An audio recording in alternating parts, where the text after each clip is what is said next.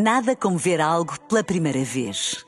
Porque às vezes, quando vemos e revemos, esquecemos-nos de como é bom descobrir o que é novo. Agora imagine que viu o mundo sempre como se fosse a primeira vez.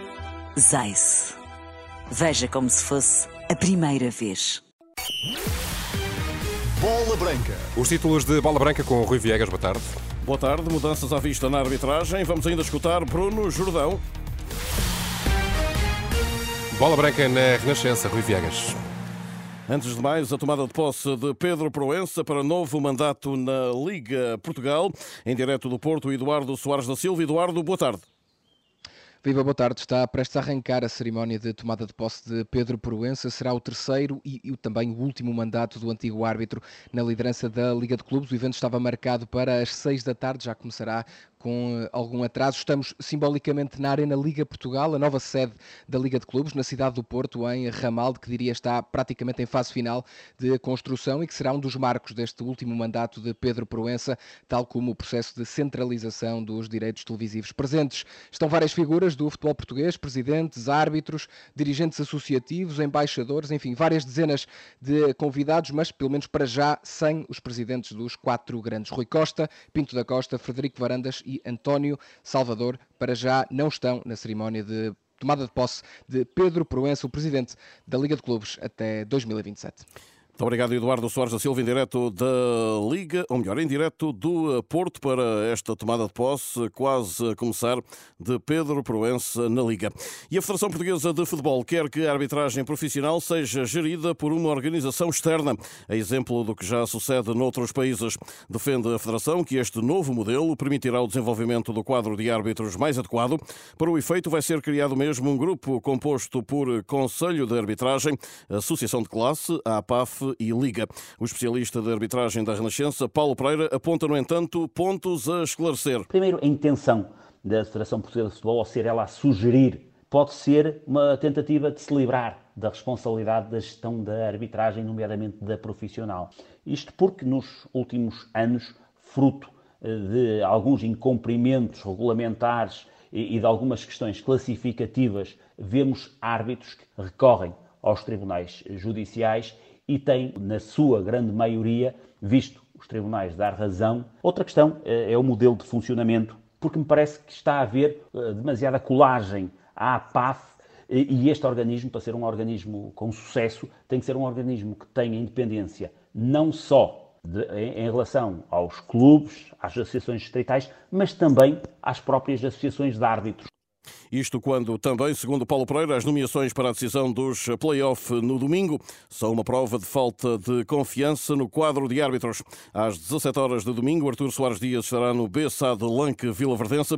A seguir, às 20h15, João Pinheiro vai apitar o Marítimo Estrela da Amadora, uma semana depois do árbitro da Associação de Braga ter dirigido a final da Taça de Portugal. Estas duas nomeações eh, preocupam porque refletem uma total dependência de três ou quatro nomes, relegando para um, para um plano absolutamente secundário e sem perspectivas de desenvolvimento todos os restantes. Eh, em minha opinião, está a hipotecar o, futuro da arbitragem portuguesa, porque, naturalmente, quem é árbitro e quem vê que são sempre os mesmos a arbitrarem os jogos principais, fica desmotivado e sente que o Conselho de Arbitragem não tem confiança nas capacidades uh, dos restantes árbitros do quadro.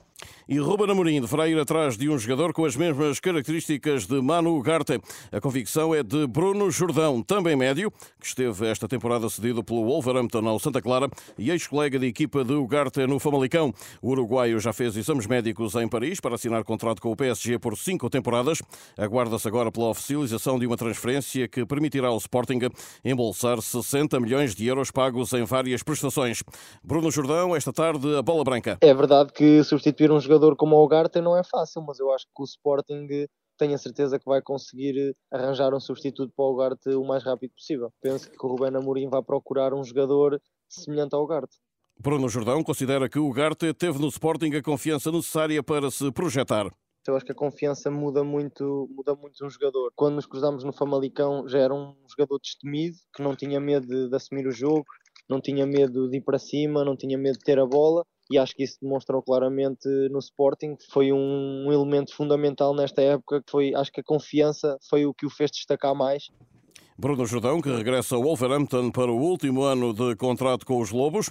A ideia do médio de 24 anos é ficar de vez, depois de um empréstimo ao Santa Clara, que acabou com a queda na segunda Liga. Não foi uma época coletivamente bem conseguida, acabámos por descer de divisão, mas a nível pessoal acho que acabei a época da melhor forma. Tive uma lesão grave no início da temporada, mas acabei a época em forma, confiante e agora vou retornar ao Wolverhampton, ainda tenho contrato com, com o clube inglês, portanto vou voltar e vou atacar esta última oportunidade porque é o meu último ano de contrato com tudo e esperar que corra tudo bem. O seu desejo é uh, manter-se para lá deste ano de contrato em Inglaterra? Exatamente, sem dúvida. O meu objetivo é jogar na Premier League, jogar no Wolverhampton e crescer cada dia e o Benfica regressa ao trabalho a 5 de julho, anunciou esta terça-feira o Clube da Luz de forma oficial.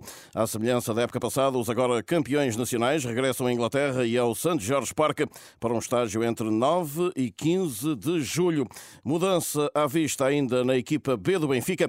Nelson Veríssimo deverá voltar ao banco com um contrato de 3 anos, substituindo Luís Castro. É o primeiro reforço do Sporting Braga para a nova época. Vítor Carvalho chega do Gil Vicente, contrato de 5 cinco épocas. O médio brasileiro assina até 2028 com uma cláusula de rescisão de 30 milhões de euros. Em Chaves, para além do treinador Vítor Campelos, pode sair também João Correia, lateral cabo-verdiano, hoje em entrevista à Bola Branca. Se for bom para ambas as partes, para mim e para o clube, acho que podemos fazer aqui uma coisa interessante na transferência, então vamos aguardar e ver o que vai acontecer. Para mim, o meu principal objetivo neste momento é conseguir chegar a um, um patamar acima do que estou, com preferência fora do país, onde gostava imenso de hum, encontrar um projeto bom para mim. João Correia, lateral internacional cabo-verdiano de 26 anos, em entrevista a Bola Branca esta terça-feira. E as chaves ainda, atenção, pode chegar Bruno Pinheiro, treinador para o lugar de Vítor Campelos. O técnico ex-Estoril está atualmente a trabalhar com a seleção sub-23 do Qatar.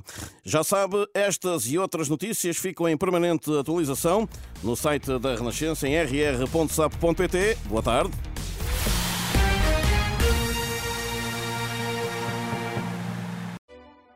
Nada como ver algo pela primeira vez. Porque às vezes, quando vemos e revemos, esquecemos-nos de como é bom descobrir o que é novo.